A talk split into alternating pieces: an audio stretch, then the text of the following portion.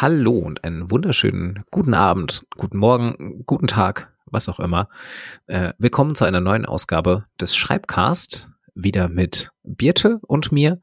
Äh, und heute schließen wir an an unsere Episode vom letzten Mal. Dort haben wir über das Finden von Ideen und das Generieren von Ideen gesprochen. Heute wollen wir das fortsetzen, indem wir über das Eingrenzen von Ideen sprechen. Äh, hallo Birte. Hallo Dennis. Und hallo Welt. Ja. Wer uns so hört. Genau. hallo zusammen. Äh, ja. Ich hatte gerade eine super tolle Einleitungsfrage im Kopf und jetzt habe ich sie direkt vergessen. Ja, wunderbar.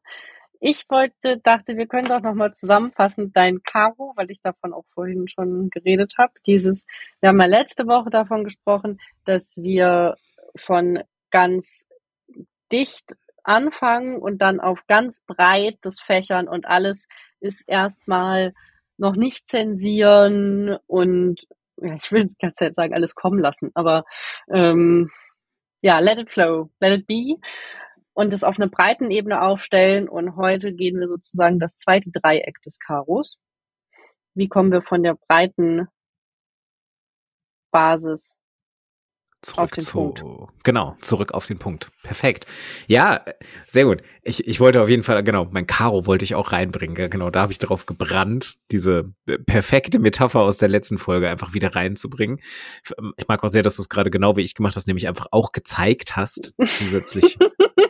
in einem Podcast auf jeden Fall. In Zukunft veröffentlichen wir einfach Videos. So. Ja, wir könnten hier auch Videos mit aufnehmen, aber irgendwie hat das noch keine Zukunft. Ich habe nicht Lust, auch noch einen YouTube-Account einzurichten. Ähm, genau. Das heißt, heute wollen wir auf den Punkt kommen, also in dem Karo quasi die untere Spitze erreichen, wenn man sich's äh, im Bild vorstellen möchte. Ähm, genau, und das ist wichtig. Wir haben in der letzten Episode haben wir, ich glaube, dieses Thema auch schon immer mal wieder so gestriffen und haben uns dann, glaube ich, mehr oder weniger erfolgreich gezwungen, nicht schon direkt auch so Eingrenzungstechniken zu bringen. Ich glaube, viel über das wir in der letzten Episode gesprochen haben, kann man genauso gut auch zum Eingrenzen verwenden, nicht nur zum Generieren von Ideen, sondern auch gleichzeitig wieder zum Aussortieren oder zum Priorisieren von Ideen. Das ist aber ja auch ein bisschen bei Schreibmethoden immer so. Ich meine, das sagen wir hier auch immer wieder. So Methoden, Übungen, Techniken, die wir vorstellen, sind ja nicht nur für einen bestimmten Zweck nutzbar. Es gibt, glaube ich, keine einzige Übung, wo man sagt, okay, so die ist jetzt für exakt diese eine Schreibphase erfunden und die kann nicht für irgendetwas anderes eingesetzt werden, sondern es ist ja auch immer total individuell, kontextabhängig, stimmungsabhängig, typenabhängig, äh, ob man sagt, ich benutze jetzt irgendetwas zum, ja, in unserem Fall jetzt zum Beispiel zum Eingrenzen oder zum Aufbauen und Weitmachen. Das heißt, Allein aus dem Grund könnte sich ein bisschen was wiederholen. Der Fokus ist aber heute eben genau das Eingrenzen. Hm, und fangen wir vielleicht mal an, bevor wir so darüber sprechen, wie man das eigentlich macht. Vielleicht so mit der, mit der etwas davorstehenden Frage nach dem Warum. Warum sollte man denn bei einem Schreibprojekt Ideen eingrenzen überhaupt oder das Thema eingrenzen? Ich glaube, wir müssen nicht nur von Ideen sprechen. So, letzte Woche haben wir ja wirklich darüber gesprochen, mit dem so erstmal alles reinfließen lassen. Und das ist ja auch sehr gut und das braucht man ja auch. Und warum ist denn jetzt sinnvollerweise gleich der nächste Schritt schon, bevor man überhaupt anfängt mit irgendwas, dass man Ideen wieder aussortiert? Klingt ja erstmal unintuitiv. Was sollte dazwischen kommen? Aber. Ja, so ein bisschen schreiben oder so. Ey, das ist ja Quatsch. Dann schreibe ich ja Sachen, die ich wieder wegschmeißen muss. Das, das, das fühlt sich sehr un, un wie hast du gesagt, un, un ökonomisch? Ja, es fühlt sich sehr unökonomisch an, sagen wir es so. Ähm, ich habe heute, weil ich ja heute auch ein YouTube-Video dazu aufgenommen habe, ein, noch mal einen Blogartikel dazu gelesen von Anja Niekerken und die hat ein Bild dazu. Das möchte ich gerne hier mal reinbringen. Und noch eine Visualisierung, ist, sehr gut. Los ja. geht's. Man soll eigentlich nur von einem Bild arbeiten, ne? Aber ich finde, das kann man sehr gut ergänzend nehmen. Stell dir vor, du hast ein Wasserglas, da passt ein halber Liter rein und du hast aber zwei Liter Wasser. So, und jetzt versuchst du also zwei Liter Wasser in einen halben Liter Glas zu füllen. Und mhm. ungefähr das ist, was passiert, wenn du viele Ideen hast und einfach schreibst. Also, und ja. denkst, dass daraus ein Endtext entsteht. Was halt auch passiert dadurch, es geht halt relativ viel Energie verloren auch. Ich finde, deswegen passt dieses Wasserglasbild so schön. Und durch dieses Energie verloren passiert es einfach auch oft, dass wir uns nicht nur verrennen, sondern auch die Lust verlieren. Mhm. Das ist ein schönes Bild. Genau, also man hat dann quasi eine riesige Sauerei und anderthalb Liter Wasser äh, schwappen irgendwo auf dem Schreibtisch rum und fließen dran runter und alles irgendwie nicht so gut. Das ist genau, alles ist nicht so gut. ähm, äh, viele brauchen das ja trotzdem. Also viele brauchen ja so eine ähm, so einen Überfluss wortwörtlich, wenn man in dem Bild bleibt, an Ideen, um überhaupt erstmal losproduzieren zu können. Das sollten wir vielleicht noch dazu sagen. Das ist ja nicht, das muss nicht per se komplett schlimm sein. Also es gibt ja auch Schreibmethoden, die genauso arbeiten mit, man schreibt, man formuliert erstmal viele Sachen aus und entscheidet sich dann erst im Prozess dessen für etwas. Da kommt man dann am Ende auch auf einen halben Liter raus, aber man arbeitet halt trotzdem erstmal quasi mit der gesamten Füllmenge und entscheidet sich dann irgendwann da was rauszuportionieren. Das kann ja auch funktionieren. Ähm, wichtig ist nur, dass man sich bewusst macht, dass man an irgendeinem Schritt des Arbeitsprozesses definitiv diese Eingrenzung und die Schärfung braucht, glaube ich. Das heißt, ähm, wir haben ja schon mal die Podcast-Folge gemacht zu Schreibtypen oder Schreibstrategien. Wenn ich dich richtig verstanden habe, ist das, was du hier sagst, an der Stelle ist schon wichtig mitzudenken, wie schreibe ich eigentlich? Genau. Also es kann an der Stelle helfen, um Frust zu vermeiden. Weil du, du hast eben gerade gesagt, mit dem, was soll denn noch dazwischen kommen, zwischen diesen Schritten von Ideen generieren und dann Ideen eingrenzen. Da höre ich raus, das ist bei dir dann auch dieses eigentlich schon eher klassische, wirklich auch ein bisschen gegliederte Schreiben, also wirklich halt. Nee, so. das ist die Unwahrheit. Ich, also es kommt drauf an auf den Text, ne? Auf die Textform, aber grundsätzlich schreibe ich ja rauswerfend. Also ich mache das beim Schreiben, mich weiter zuzuspitzen.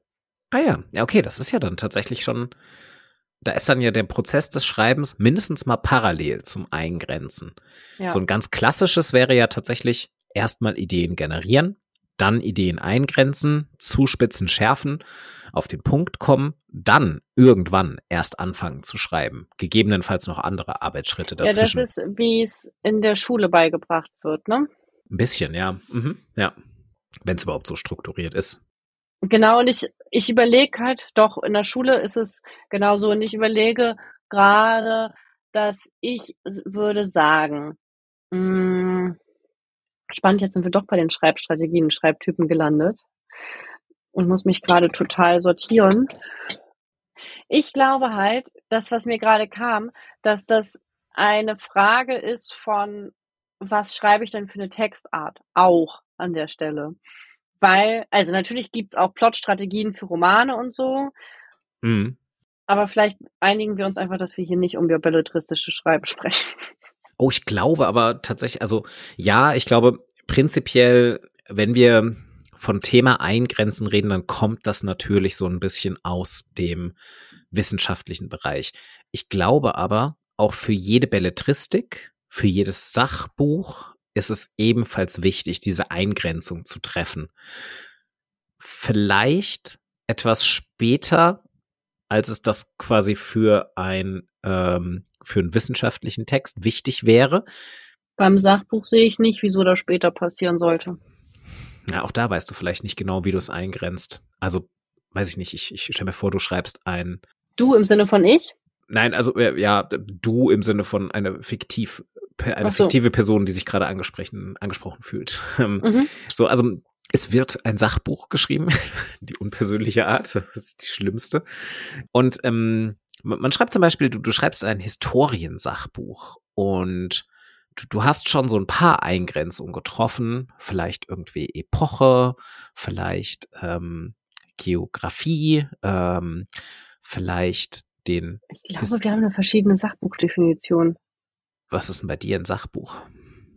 Also ich würde da auch, das braucht auch eine Fragestellung ganz klar und eine Gliederung und eine Struktur und ja, ja.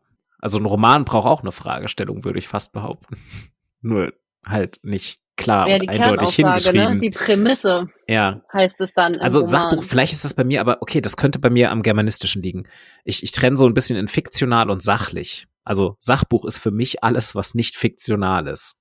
Deshalb ja, also ein Wissenschaftstext ist ein Sachbuch, ein Kochbuch ist ein Sachbuch. Das ist so die Trennung. Ich glaube, mein Beispiel versuchte eben so ein bisschen hinzugehen auf, es ist keine wissenschaftliche Arbeit, sondern es ist so ein, so ein populäres Sachbuch. Äh, hier, warte mal, ähm, ich habe das im Regal. Ich, ähm, ich weiß nicht, wie der Autor heißt. So, so Bücher wie Bücher wie The History of Things und so. Ja, okay, also genau. Eine Einschränkung ist immer wichtig, auch für einen Roman. Du musst schon irgendwie einen Plot haben. War das vielleicht auch Quatsch? Gut, dann einigen wir uns darauf, es hat was mit dem, ich möchte es so gerne Schreibtyp nennen, mit der Schreibstrategie zu tun. du kannst es auch Schreibtyp nennen. Ohne dass es dir wehtut. wie haben Sie es in der, wie haben Sie es in der Zeitschrift genannt, die du gerade in der Hand hattest im Vorgespräch? Ich glaube, Schreibstrategien. Also auf der auf dem Titelblatt steht Schreibstrategien und hier drin steht, ich schreibe, also bin ich. Aber wer bin ich, wenn ich schreibe, was dann doch wieder auf den Typen anspielt, wenn ich das ja. mal so, ne? Mhm, mh. Und dann, welches Vorgehen eignet sich bei meiner Schreibtypenneigung? Ja, okay, also die mhm. haben es selbst nicht klargezogen. Richtig. die haben einfach alles reingebracht. Es geht übrigens nur mal um äh, die Transparenz zu wahren. Es geht um die aktuelle Federwelt. Genau. Also nimm ruhig Schreibtypen. Der rutscht mir auch oft genug noch raus. Rutscht dir raus.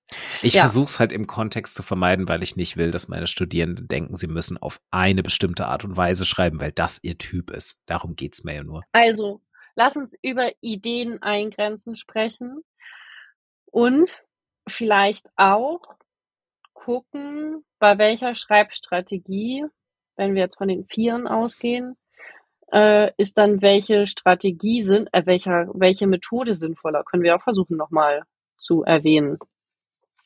Können wir versuchen, ja, auf jeden Fall. Dann müsst ihr leider einfach die andere Folge nochmal hören. Ja, das ist eh, das, das liegt halt in so allem drin. Ich meine, wenn die Grundprämisse ist, die wir hier haben, ähm, das Schreiben individuell ist, dann kommen wir halt immer wieder auch auf individuelle Typen und Strategien zu sprechen. Das lässt sich nicht so ganz auseinanderdröseln. Grund, ganz grundlegend, einfach nur das Wichtige ist, vielleicht mal so damit angefangen mit dem, ähm, ich glaube, viele haben Angst, gerade Menschen mit ähm, vielleicht weniger Schreiberfahrung in einer bestimmten Textsorte, dass sie zu wenig geschrieben bekommen dass sie die von ihnen geforderten Seiten nicht vollkriegen. Sei es bei einer wissenschaftlichen Hausarbeit im Studium, sei es bei einer Abschlussarbeit, sei es bei einem Roman, wenn man wirklich sagt, ich möchte jetzt ein Manuskript schreiben, das ich einreichen möchte bei einem Verlag oder das ich online self-publishen möchte. Die erste Angst, die man, glaube ich, immer hat, ist immer zuerst mal dieses, oh Gott, ich habe doch gar nicht genug Interessantes zu sagen. Ich habe nicht genug Ideen, ich habe nicht genug Quellen, was auch immer weil man sich irgendwie nicht vorstellen kann, wie schnell sich diese Seiten füllen. Und wenn man dann denkt, oh Gott, ich muss jetzt 30 Seiten Hausarbeit, 80 Seiten Masterarbeit, 200 Seiten Roman schreiben, das klingt alles erstmal nach mächtig viel. Das ist auch mächtig viel. Aber mit Erfahrung aus der Beratungspraxis können wir, glaube ich, beide sagen, dass das weitaus häufigere Problem ist, dass Leute kommen und den ihnen zur Verfügung stehenden Platz oder den die sich selbst gesteckten Rahmen einfach komplett sprengen mit der Menge an Inhalten und Ideen, die sie haben, weil es viel zu viel ist, weil man immer erstmal so auf Nummer sicher geht. Und deshalb ist es so wichtig, möglichst früh eine Eingrenzung zu machen, auch vielleicht gegen das ungute Bauchgefühl, dass man denkt, oh Gott, ich habe doch viel zu wenig. Das ist ein bisschen wie wenn man im Studium oder in der Schule so ein Referat vorbereitet hat und dann irgendwie auch dachte so, oh Gott, ich muss zehn Minuten Redezeit füllen.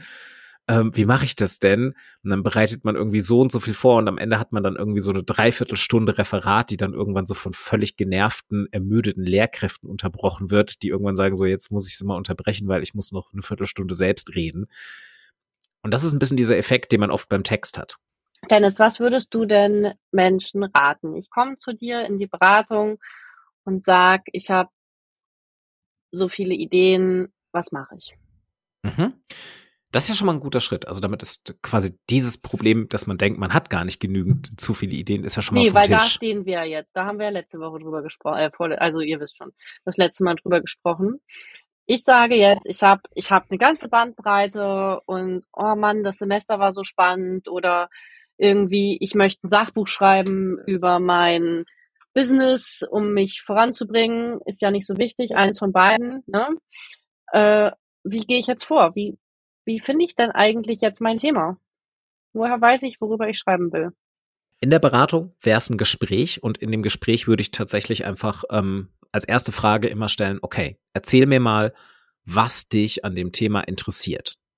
Gar nicht mal zwingend, was dich am meisten interessiert. Das wäre dann tatsächlich eher so eine Follow-up-Frage, wenn ich merke, die Person ähm, hat tatsächlich noch keinen Schwerpunkt. Also wenn du dann jetzt zum Beispiel mit dem Thema ankämst und du würdest wirklich anfangen, über quasi so drei große Sachen gleichzeitig zu reden. Und ich würde schon merken im Gespräch, du springst hin und her, du hast diese ganzen Ideen parallel. Dann würde ich, glaube ich, mhm. schnell eingrenzen und sagen, okay, stopp. Reden wir mal, versuchen wir mal über eine Sache erst zu reden, und zwar jetzt über die Sache, die am meisten, die am interessantesten ist, gerade jetzt in diesem Moment. Oft reicht aber tatsächlich dieses erste, so erzähl mir mal, was dich interessiert, weil das ganz oft in Beratungen der Fall ist, wo die Menschen dann irgendwie das erste Mal anfangen, ihre Ideen in eine Reihenfolge zu bringen, allein schon, weil sie sie jemand anderem erzählen müssen. Im Kopf kann man halt ganz easy alles gleichzeitig haben. Und das ist dann eigentlich das, was ich machen will, ohne dass ich so sage in der Beratung. Nämlich, dass ich helfen möchte zu priorisieren. Und das wäre dann auch, wenn ihr nicht in der Beratung seid oder wenn ihr nicht in einer Gesprächssituation mit irgendjemandem seid, das wäre der wichtigste erste Schritt. Priorität reinbringen. Vielleicht ein Schritt noch davor, durchzählen. Ganz, ganz simpel. Noch nicht priorisieren, sondern quasi zählen und versuchen eine Nummer dran zu taggen, wie viele verschiedene Ideen ihr denn da vielleicht schon habt. Das kann grob sein, aber so einfach mal so einen Überblick davon bekommen, wie viele verschiedene Gedanken, wie viele verschiedene Themenstränge, was auch immer habt ihr denn schon? Und das heißt, wie würdest du denn jemanden zum Priorisieren einladen? Also Frage, ich habe jetzt irgendwie, das sind zwei Teile Fragen, die ich im Kopf habe und versuche ja. sie dir beide unterzumogeln. Okay. Aber ich werde das nochmal erklären. Die eine Frage ist, wie bringst du Menschen dazu zu priorisieren? Du hast jetzt ein bisschen angedeutet, das klang gerade so, als ob die Menschen das automatisch täten, wenn sie reden. Dem würde ich zumindest skeptisch gegenüberstehen, der Aussage. Mhm. Und das zweite, machst du am Ende von der Beratung so eine Art Protokoll oder so? Also legst du nächste Schritte fest oder hältst du das fest oder so? Würdest du jetzt mit mir eine Beratung durchführen und ich würde dir sagen, ja, diese Idee ist richtig gut und du schaffst es, dass ich mich darauf festlege, würde ich nächste Woche wiederkommen und sagen, ich habe da nochmal drüber nachgedacht. Tatsächlich mache ich Protokolle am Ende meiner Beratung. Die sind quasi für mich also so anonymisierte Protokolle, wo ich mir aber tatsächlich ein Beratungsergebnis festhalte. Das Beratungsergebnis würde ich tatsächlich mündlich am Ende der Sitzung auch versuchen, so äh, zu formulieren. Also wirklich so eine Art Schluss, nicht Schlussstrich, nee, Resümee der Sitzung zu ziehen. Also wirklich zu sagen, hey, guck mal, das haben wir jetzt in dieser Sitzung geschafft du hast mir gesagt, dass das hier die gerade für dich spannendste Idee wäre. Und dann auch noch mal so fünf Minuten am Ende nehmen zu sagen, wie könntest du denn mit dieser Idee jetzt weiterarbeiten?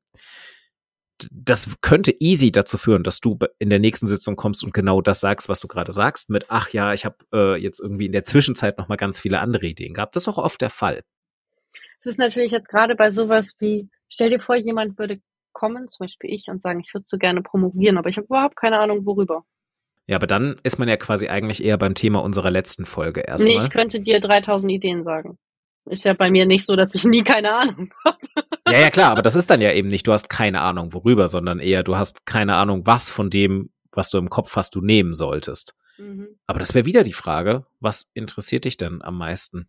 Ja, das ist eine sehr gute Frage. Also, nicht, dass ich sie beantworten könnte, aber. Und dann kommen noch ganz viele andere Fragen hinterher. Ähm, also zum Beispiel in der Promotion kann man ja auch sagen, in welchem Fach. würde gerne einmal einhaken. Und zwar würde ich gerne kurz eine Methodik, weil wir gesagt haben, wir wollen ja auch gerne, also ich habe dieses, diesen Anspruch an uns heute, dass wir auch Methodiken mitgeben. Kam mir jetzt gerade zu dem, was mhm. du gesagt hast, mit diesem ähm, erzähl mir doch deine Ideen und so, mir fehlt dazu ein, mach doch mal einen One-Minute-Paper zum Beispiel, also ein Freewriting mit einer Minute, schreib dir eine Minute auf, was dir alles zu diesem Themen einfällt, die du gerade gesammelt hast. Also du hast alle möglichen Ideen. Nimm dir jeder einmal vor. Schreib zu jeder was erstmal. Zum Beispiel. Also das, das wäre genau die, der, der zweite Part. Ich habe auch, ich habe mit deiner zweiten Frage angefangen, ohne die erste zu beantworten. Ähm, das, das wäre das wäre genau eine der Varianten. Ähm, und das ist, und hier, hier sind wir schon wieder, ist typenabhängig. Also quasi, wie ich die Menschen zum Priorisieren bringe, ist komplett typenabhängig. Ähm, schreiben. Also One-Minute-Paper schreiben, Free-Writings schreiben, haben wir schon super oft erwähnt, müssen wir, glaube ich, hier jetzt nicht nochmal beschreiben. Kurze Brainstorming-Texte schreiben lassen für Leute, denen Text hilft. Visualisierungsmethoden nutzen für Leute, denen übersichtliche Visualisierungen helfen. Da sind wir dann wieder in der Richtung Cluster, Concept Map, Brain, äh, Brainstorming, äh, Mindmap, sowas. Tabellarisch vorgehen. Es gibt eine Übung, die nennt sich ähm, Planungsfünfeck. Das ist für Leute, die schon ein bisschen mehr haben. Ist, glaube ich, nicht sonderlich gut geeignet, wenn man wenn man erstmal so, wenn man genau reinkommt und sagt, ich habe tausend Ideen, aber keine davon ist auch nur ansatzweise ausgearbeitet, dann ist das nicht so gut. Wenn man aber sagt, ich habe schon so grob eine Idee, ich habe auch schon Material, ich muss es eingrenzen, dann kann man mit einem Planungsfünfeck fünf verschiedene Themen bearbeiten, nämlich wirklich quasi eher so die Idee inhaltlich, das Material, das man schon zu dieser Idee gearbeitet hat, ähm, die Methodik, mit der man dieses Material aufschreiben möchte, wichtige, relevante Fragen, die man schon zu dem Thema hat. Und das fünfte, ich habe es nicht vorbereitet, wie man sieht, das fünfte ist, ich glaube so, dass das Ziel, also was soll am Ende dieses Textes rauskommen. Boah, das ist aber schon ganz schön. Das ist voraussetzungsreicher, ja, ja, genau. Also das, das ist schon ganz schön Richtung rote Faden. Äh, ja, definitiv. Aber das, das kann ja auch rauskommen. Ich, aber du, du hast völlig recht. Ich würde auch sagen, sowas wie ein One-Minute-Paper ist weniger voraussetzungsreich. Aber es ist natürlich, Cluster. wenn du, wenn du merkst, du hast schon was im Kopf, wo du easy das Gitter befüllen könntest, was du sagst, und du immer noch Lust hast, was dazu zu erzählen, dann go for it. Dann hast du das hier mit eingegrenzt. Genau. Also manche Leute sind super gut darin, einfach nur loszuschießen, wenn ich diese Frage stelle, was interessiert dich denn am meisten? Und du, du hast völlig recht, du hast, du hast eben gerade gesagt, du würdest anzweifeln, dass das so funktioniert. Und das funktioniert auch längst nicht immer. Ähm, das ist ja auch wirklich so eine Einstiegsfrage. Manchen Leuten hilft allein das schon. Das ist dieser typische Effekt von, wenn man dann halt über seine Ideen redet, strukturiert man sie einfach nochmal neu. Weil einfach mündliches Sprechen was anderes ist als darüber nachdenken. Man formt seine Sätze ja automatisch zum Beispiel in einer anderen Grammatik, als wenn man halt die ganze Zeit nur in so Fetzen und Gleichzeitigkeiten im Kopf darüber nachdenkt. Und das ist ein Strukturen, also ein strukturierendes Moment, in dem Moment, wo man es halt jemand anderem erzählt. Und manchen Leuten, manche Leute sind eigentlich schon so weit, dass das ausreichen kann für einen ersten Schritt. Manche Leute brauchen viel mehr Struktur weil diese Priorisierung nur durch diesen ersten Impuls nicht funktioniert. Und ich, ich lege den Leuten aber nicht als allererstes direkt eine Übung auf den Tisch. Das fände ich zu tief eingestiegen. Da möchte ich erstmal gucken, ob es möglich ist. Also ob es äh, ob's nötig ist. Oh, ich bin heute Abend auch, ich habe, äh, ich finde sehr, sehr oft die falschen Wörter, merke ich. Langer Tag gewesen, irgendwie.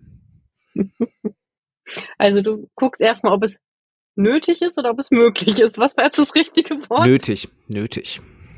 Das ist das richtige Wort. Ähm, ob es nötig ist, den Leuten wirklich konkret eine Übung auf den Tisch zu legen und zu sagen, mach mal das.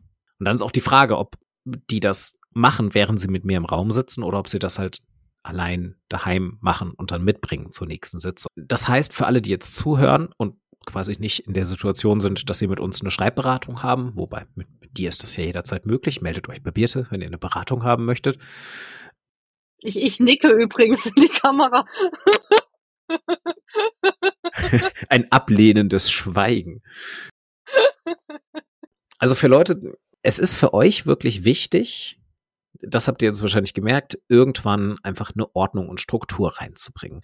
Ordnung und Struktur ist deshalb wichtig, erstens, damit ihr nicht umsonst ganz viel Zeug produziert, das dann am Ende nirgendwo hinführt und das kann frustrierend sein. Und selbst wenn ihr Schreibstrategien nutzt, bei denen ihr ganz viel Text produziert, der dann am Ende nicht in dem fertigen Textprodukt stehen soll und das für euch völlig okay ist, selbst dann ist es einfach so mit Blick auf, ihr habt halt nur eine bestimmte Zeit und ihr habt wahrscheinlich noch andere Sachen neben dem Schreiben zu tun. Wichtig, irgendwann eine Idee davon zu haben, worauf es eigentlich hinauslaufen soll. Und ich bin der festen Überzeugung, dass die Faustformel für worauf soll es eigentlich hinauslaufen immer ins klassische weniger ist mehr geht. Das gilt für jeden Text, den ich kenne, das gilt für jede wissenschaftliche Arbeit, die ich kenne, das gilt für, ich glaube, wirklich jedes Genre, das ich kenne. Was meinst du damit? Ja, halt so klar eingegrenzt im Sinne einer vielleicht schwer greifbaren Idee. Also das ist ja. Das heißt also, du meinst nicht weniger ist mehr, sondern je klarer, desto besser. Je klarer, das, ja, genau. Also je präziser, desto je einfacher. klarer, je einfacher eventuell die Grundidee ist, umso besser. Und das heißt nicht, dass das simple Ideen sein müssen. Das können hochkomplexe Ideen sein. Aber gerade wenn es komplex ist, ist es meiner Meinung nach extrem wichtig, im Vorfeld das so präzise wie möglich zu formulieren. Eine komplexe Idee, die nicht gut genug eingegrenzt ist, führt in der Produktion von Text höchstwahrscheinlich irgendwann über früh oder lang zu einer totalen Katastrophe, weil einem die Sache komplett über den Kopf wächst. Das sind dann so diese Exkurssachen. So, also, so, ihr macht irgendwas wissenschaftlich und sagt, okay, ich äh, ich, ich möchte ähm, äh, ich, ich möchte irgendwie wirklich so äh, ein, ein interdisziplinäres Feld beforschen an der Schnittstelle von Kulturwissenschaften und Gesellschaftswissenschaften und dann fangt ihr an und dann denkt ihr euch irgendwie so, ah, da muss ich aber eigentlich, da müsste ich jetzt eigentlich noch mal so komplett Bourdieu lesen. Was hat der denn dazu gesagt? Und dann lest ihr Bourdieu, alles von Bourdieu.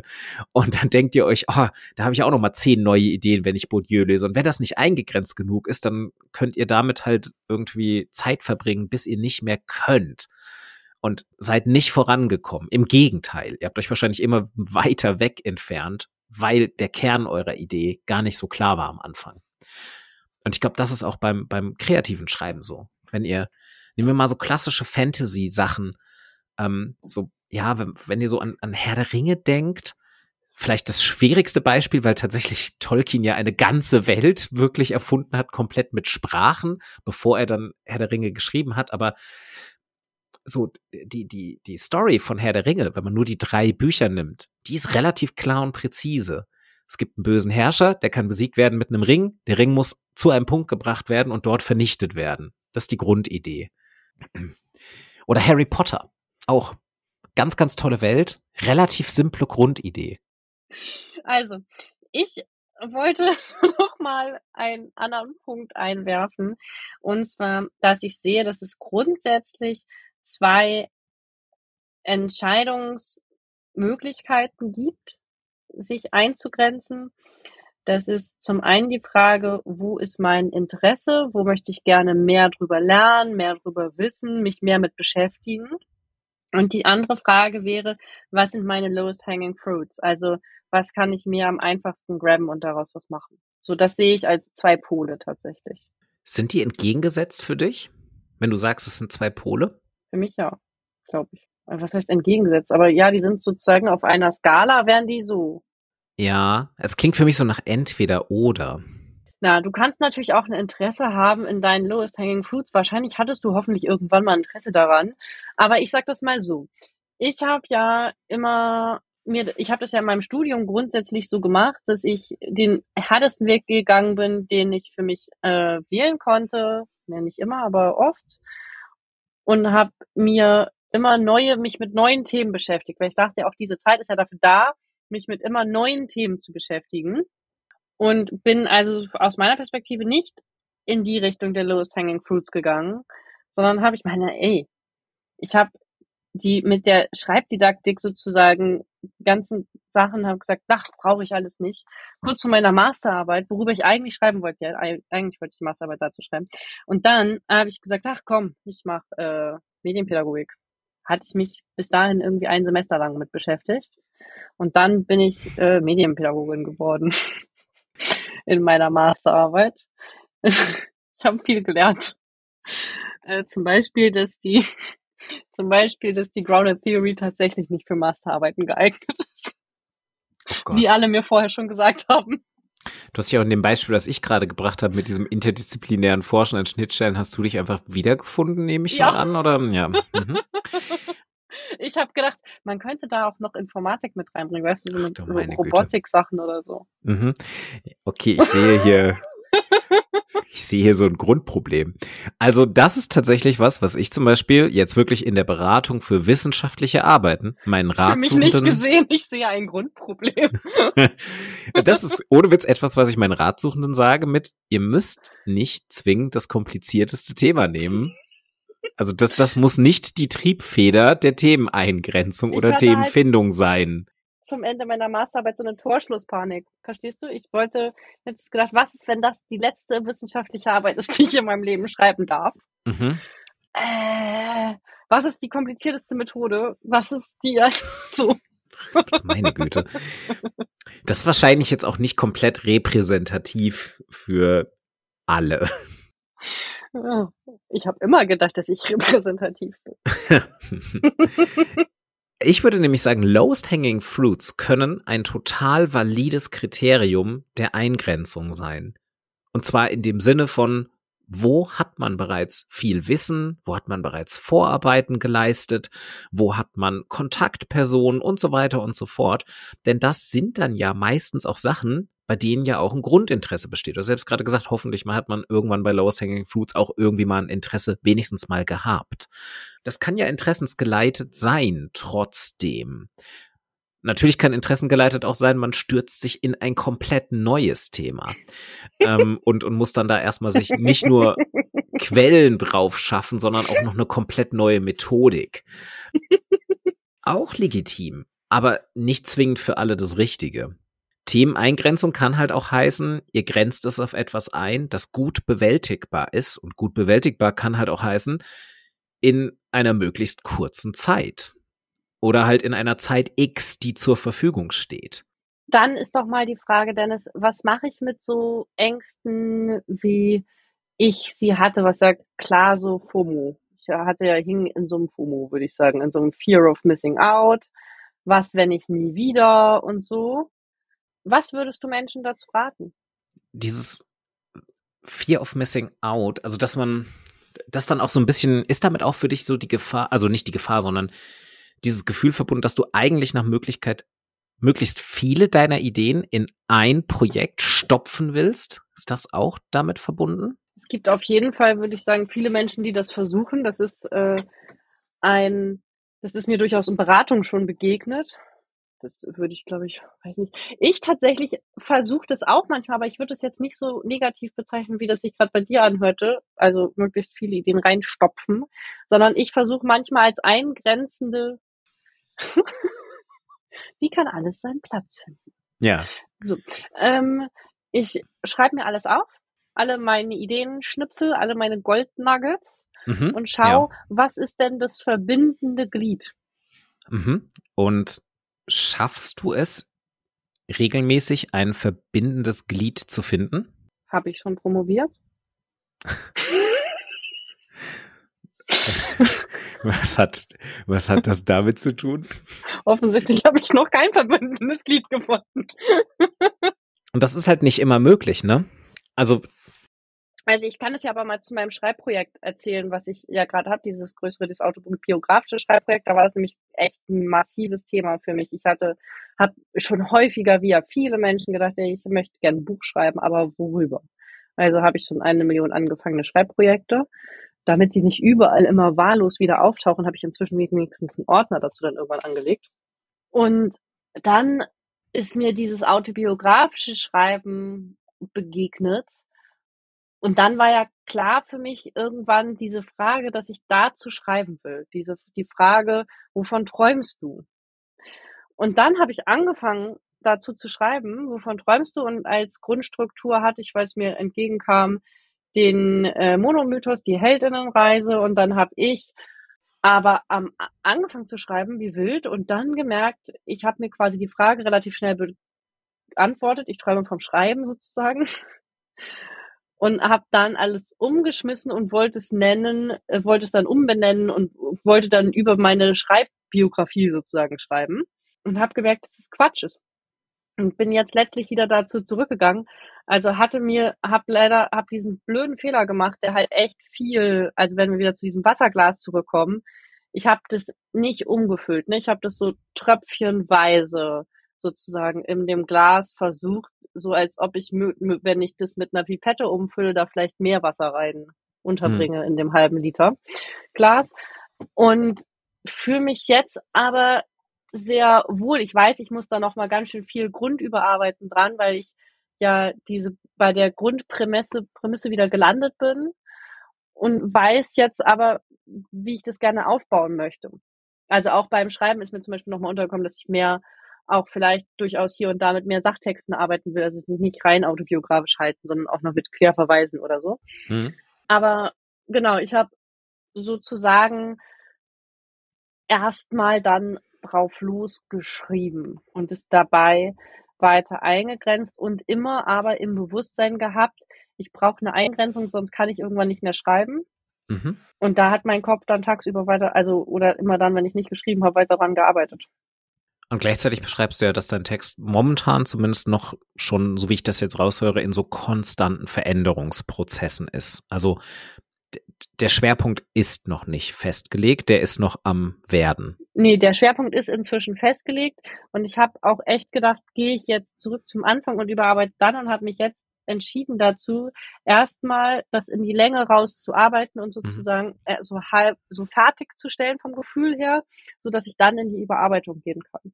Ja, okay. Aber ich musste mich da auch sehr begrenzen. Mhm. Und ich glaube, das ist halt, das ist das Wichtige. Du hast mich vorhin gefragt, was mache ich, um den Leuten klarzumachen oder wie, wie helfe ich ihnen dabei, sich so irgendwie festzulegen auf eine Sache? Ähm, die bisschen spröde Antwort darauf ist, dass ich versuche den Leuten zurückzuspiegeln, dass nicht zwingend alle ihre Ideen zusammenpassen müssen. Ähm, also gerade dieses Fear of Missing Out. Selbst wenn man denkt, das ist jetzt die letzte Arbeit, die ich in der Uni schreibe, das ist mein einer Versuch, ein Buch zu schreiben, dann spricht ja trotzdem nichts dagegen, das mit einem klar begrenzten Thema zu machen, weil wenn man dann halt sagt, ich habe jetzt noch eine einzige wissenschaftliche Arbeit und dann daraus die Schlussfolgerung zieht, zu sagen, da muss jetzt alles rein, was ich noch gerne gemacht hätte oder machen würde, dann wird das wahrscheinlich eine schlechte wissenschaftliche Arbeit. Und das wäre ja schade für die letzte wissenschaftliche Arbeit. Es ist nicht alles miteinander verbindbar. Es gibt Themen, die komplett den vorgegebenen Rahmen sprengen. Und es gibt auch unglaublich schlechte Romane, nur weil man denkt, ich muss jetzt alles, was mich interessiert, in einen Text schreiben. Ich würde sagen, das sind Texte, die ganz, ganz oft nicht veröffentlicht werden, außer man ist bereits veröffentlichte Autorin und Autor und es ist irgendwie mehr oder weniger egal, was man schreibt, weil es wird halt eh irgendwie gekauft. Aber ich, ich glaube. Was musst du denn dafür für Namen haben? Der Wolfgang Holbein. ähm, ich, ich bin der festen Überzeugung, dass streng eingegrenzte Schreibprojekte, Textprodukte besser sind als solche, bei denen man sagt, ach naja, komm, wird schon, ich verbinde hier fünf Ideen miteinander. Klar, das kann passieren, aber ich glaube, mit jeder Idee, die da on top kommt, ist die Gefahr, dass das am Ende völlig ausufert, größer und größer.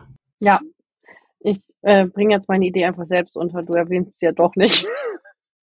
Ich wollte nochmal auf die Schatzkiste hinaus. Ich hatte gehofft, dass du das erwähnst. Das, das ist, ja, so eine, das, ja, erzähl's gerne. Das ist eine klassische Übung. Das ist eine Übung, mit der ich persönlich, also die ich einfach nicht so oft verwende. Das musst du machen, ja. Das heißt, äh, das ist etwas, was ich Leuten immer und immer und immer empfehle. Das ist äh, alle deine Ideen oder diese Texte, ich kenne das zum Beispiel total gut, wenn ich recherchiere, dass dieses, ne, da muss ich nochmal das Gesamtwerk von Bourdieu lesen, könnte ich sein. Natürlich könnte das, hätte das ich sein können, was du da vorgestellt hast. und dann gucke ich aber, deswegen ist es für mich auch, das weiß ich auch inzwischen, sehr sinnhaft, eine Fragestellung sehr frühzeitig zu haben. Und alles, was da nicht reinkommt, und das kommt in meine Schatzkiste. Und das sind dann die Texte, die ich unbedingt noch lesen möchte, wenn ich mit diesem Text fertig bin. Das sind die Themen, über die ich unbedingt noch schreiben möchte.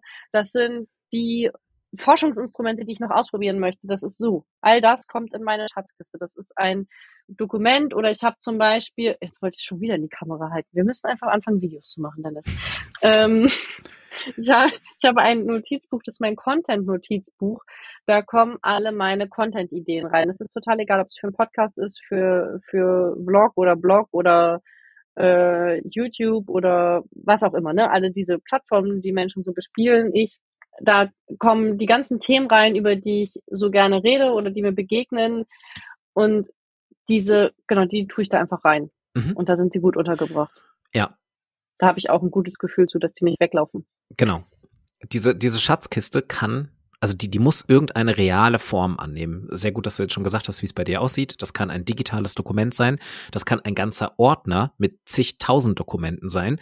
Das kann ja. ein physisches Notebook sein. Das kann eine reale Kiste sein. Und wenn ihr wollt, ja. kann das eine Kiste sein, die tatsächlich designt ist wie eine Schatzkiste.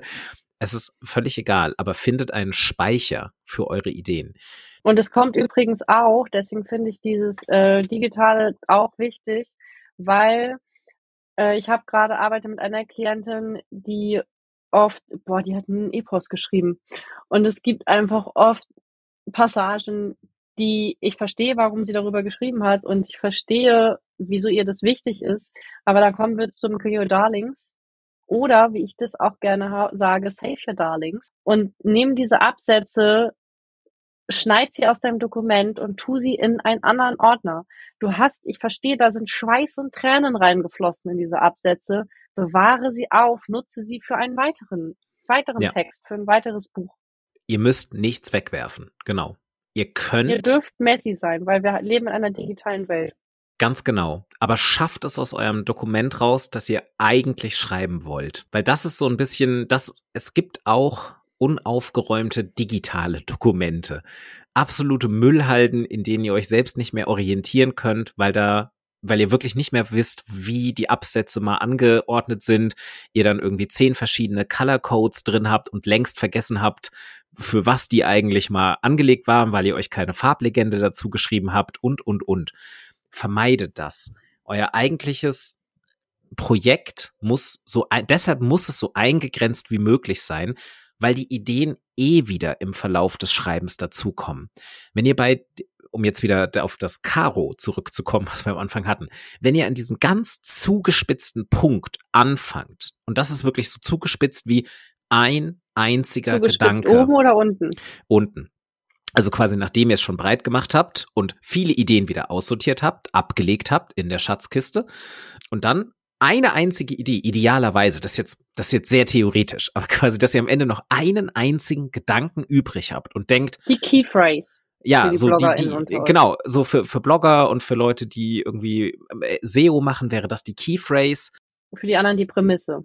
Die Prämisse, die Hypothese, je nachdem, wie es, obwohl so weit seid ihr dann wahrscheinlich, ja, das, das ist wahrscheinlich noch mal so ein Schritt mehr, das muss es noch gar nicht sein. Das reicht schon so, wenn das so, so, das kann auch so visualisiert die eine Glühbirne sein, die ihr so über eurem Kopf schwebt, wo ihr sagt, das ist genau das, worauf ich hinaus möchte. Und wenn ihr denkt, naja, aber das kann ich doch auf einer halben Seite beschreiben, ja, dann ist es richtig gut. Nee, eigentlich, du sollst es in einem Satz sagen können. Idealerweise das, so dieses, Key, äh, dieses Experiment mit so äh, Your Dissertation in one Tweet und sowas in der ja. Art. Wenn ihr so weit seid, dann ist es richtig gut, ja, warum habt ihr das denn jetzt gehört? Ist doch doch die Frage, wenn ihr so weit seid. ja, wenn. Ähm, und dann aber nur, um, um die Angst zu nehmen. Und was dann passiert ist, wenn ihr damit, mit diesem, wenn ihr mit dieser geschärften Idee anfangt zu arbeiten, dann kommen ja automatisch alle anderen Sachen wieder rein und dann könnt ihr euch auch wieder aus eurem Ablagedokument bedienen. Aber wichtig ist tatsächlich dieser Schritt, erstmal die Sachen auszulagern und dann merkt ihr vielleicht irgendwann im Moment des Schreibens, aha, diese andere Idee, die ich auch noch hatte, die passt tatsächlich hier rein, aber zum Beispiel als eine Teilfrage meiner eigentlichen Fragestellung oder als eine Substory, die den eigentlichen Hauptplot bereichert. Und so weiter und so fort.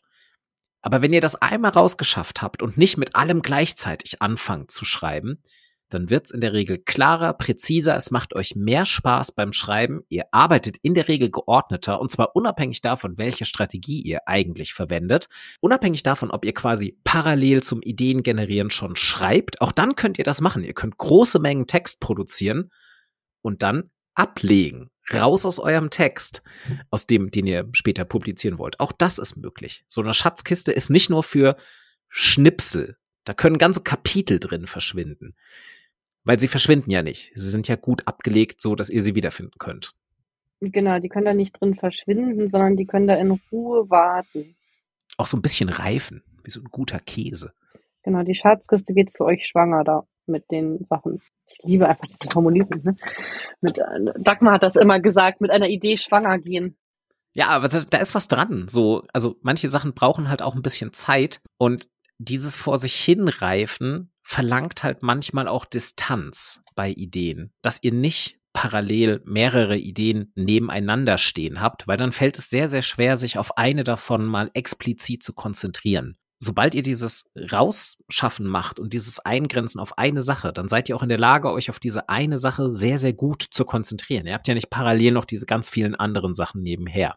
Das heißt aber auch nochmal so zusammenfassend, wichtiger Teil davon, sich auf eine Idee zu kommen, sich auf eine Idee zu beschränken, wollte ich auch, äh, wollte ich erst sagen, und dann gesagt, nee, äh, auf eine Idee zu kommen, ist eben sich mit allen Ideen einmal auseinanderzusetzen, alles einmal anzugucken, bevor ich es weglege. Mhm, Wie wenn ja. ich meinen Kleiderschrank aussortiere, dann nehme ich jedes Teil einmal in die Hand und gucke es mir an.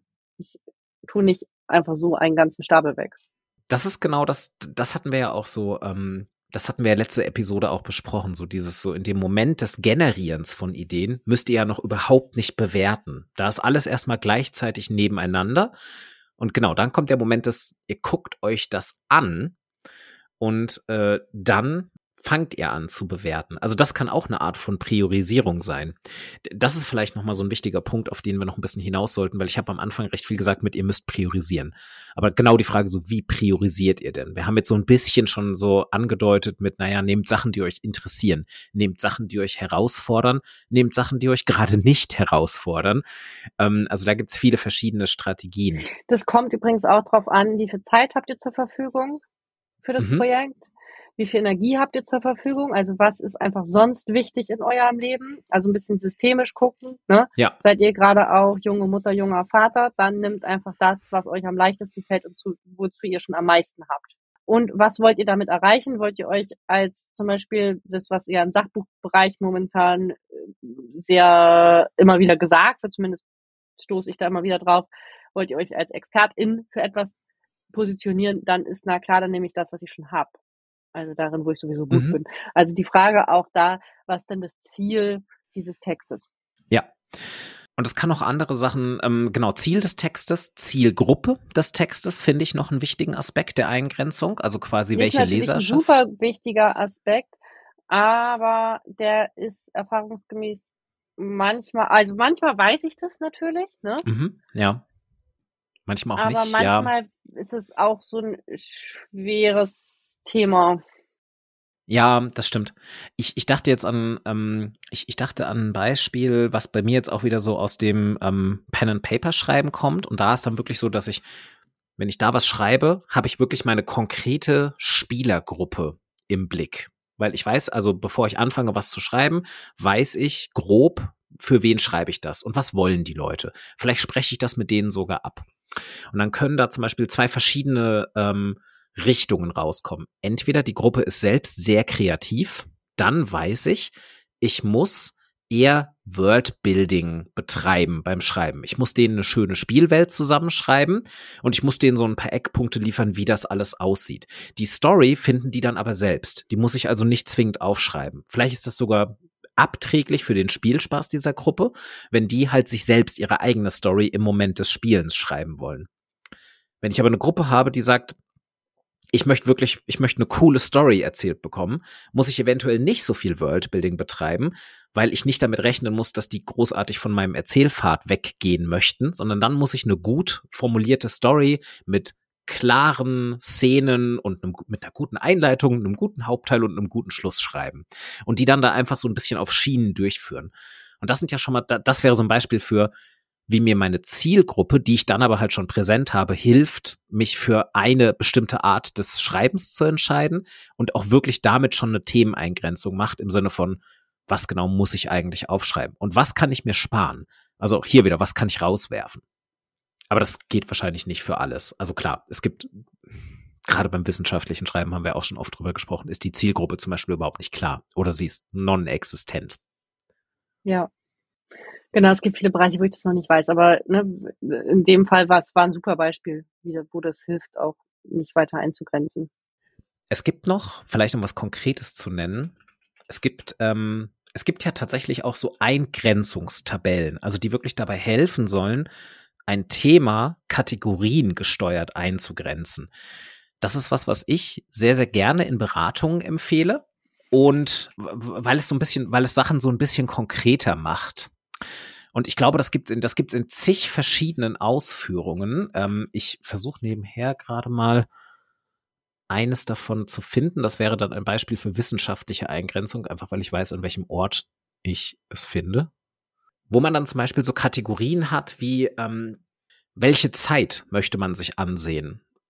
Also quasi eine Epoche, ein bestimmtes Jahr, ein bestimmter Monat, ein bestimmter Tag in der Geschichte.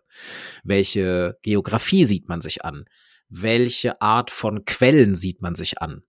Bücher, Filme, Audio, was auch immer, ähm, sieht man sich Sachen unter einem bestimmten Blickpunkt an, dass man sagt, mit der Methodik von, in der Lesart von, ähm, sieht man sich nur bestimmte Personen oder Personengruppen an. Und all diese, Kategor äh, all diese Kategorien können miteinander kombiniert werden, dass man sagt, ich sehe mir einen bestimmten Landstrich zu einer bestimmten Zeit und in dieser Zeit, in diesem Landstrich, eine bestimmte Personengruppe mit zusätzlich einer bestimmten Qualität an. Und damit grenzt man sein Thema immer mehr ein, weil mit jeder dieser Eingrenzungen fliegt halt ganz viel raus, was man sich nicht anguckt. Ich habe die Erfahrung gemacht, dass das ziemlich vielen Leuten hilft. Und diese Planungseingrenzungstabellen gibt es natürlich zum Beispiel auch für kreatives Schreiben wo man dann auch zum Beispiel, da, da können so Listen dann aussehen wie so, wer ist der Protagonist oder die Protagonistin? Wer ist Antagonistin? Wer ist Antagonist? Warum haben Protagonist und Antagonistin einen Bezug zueinander? Und so weiter und so fort. Also sowas kann man sich besorgen, gerade wenn ihr jetzt denkt, dass euch das schwerfällt. Also dass Eingrenzung für euch halt wirklich was ist, zu dem ihr euch zwingen müsst. Dann können so Kategorisierungen total helfen. Ja, Kannte ich noch nicht. Hattet ihr das nicht in eurem Schreibzentrum? Ich dachte, das ist so. Nein. Also erinnere ich nicht zumindest. Ja, okay. Ich kenne das aus meiner äh, Frankfurter Zeit. Da hatten, da war das eins der Handouts, das ich, glaube ich, in Beratungen wirklich so am, am häufigsten genutzt habe. Und äh, das habe ich dann irgendwie auch so.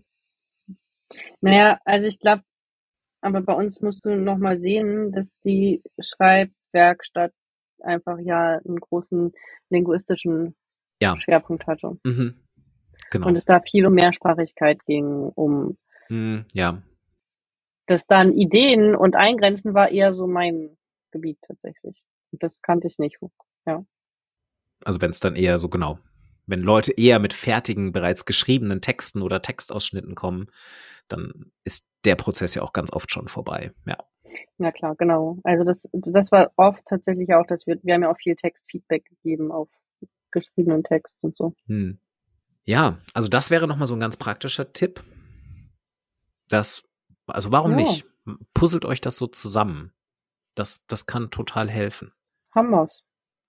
Das wäre, du hast auch nichts mehr sonst. Genau, das wäre jetzt nämlich auch so mein letzter Tipp gewesen, den ich noch parat hatte. Naja, nur die anderen Sachen haben wir schon gesagt. Also, ja, wie gesagt, ja. also mein wichtigster Tipp, mein allerwichtigster Tipp, wenn ich eins heute wirklich mitgeben möchte, dann guckt euch jede dieser Ideen an. Nicht, weißt du, wenn ich immer sage, ich habe so viele Ideen und ich weiß nicht was, dann ist das Na, dann werdet ihr da stehen bleiben. Vielleicht auch noch ein guter Tipp, der in eine ähnliche Richtung geht, auch bei mir in einem Satz formuliert zum Abschluss. Wenn ihr eine Idee gefunden habt, von der ihr das Gefühl habt, dass ihr richtig Bock habt, damit zu arbeiten, dann macht das doch einfach und denkt, versucht, nicht mehr darüber nachzudenken, dass da vielleicht noch andere Ideen sind, zu denen ihr noch besser arbeiten könntet. Die Gefahr ist immer da. Das Gefühl lässt sich nicht komplett loswerden und ihr könnt aus jeder Idee was machen. Also warum nicht mit einer konkret davon anfangen?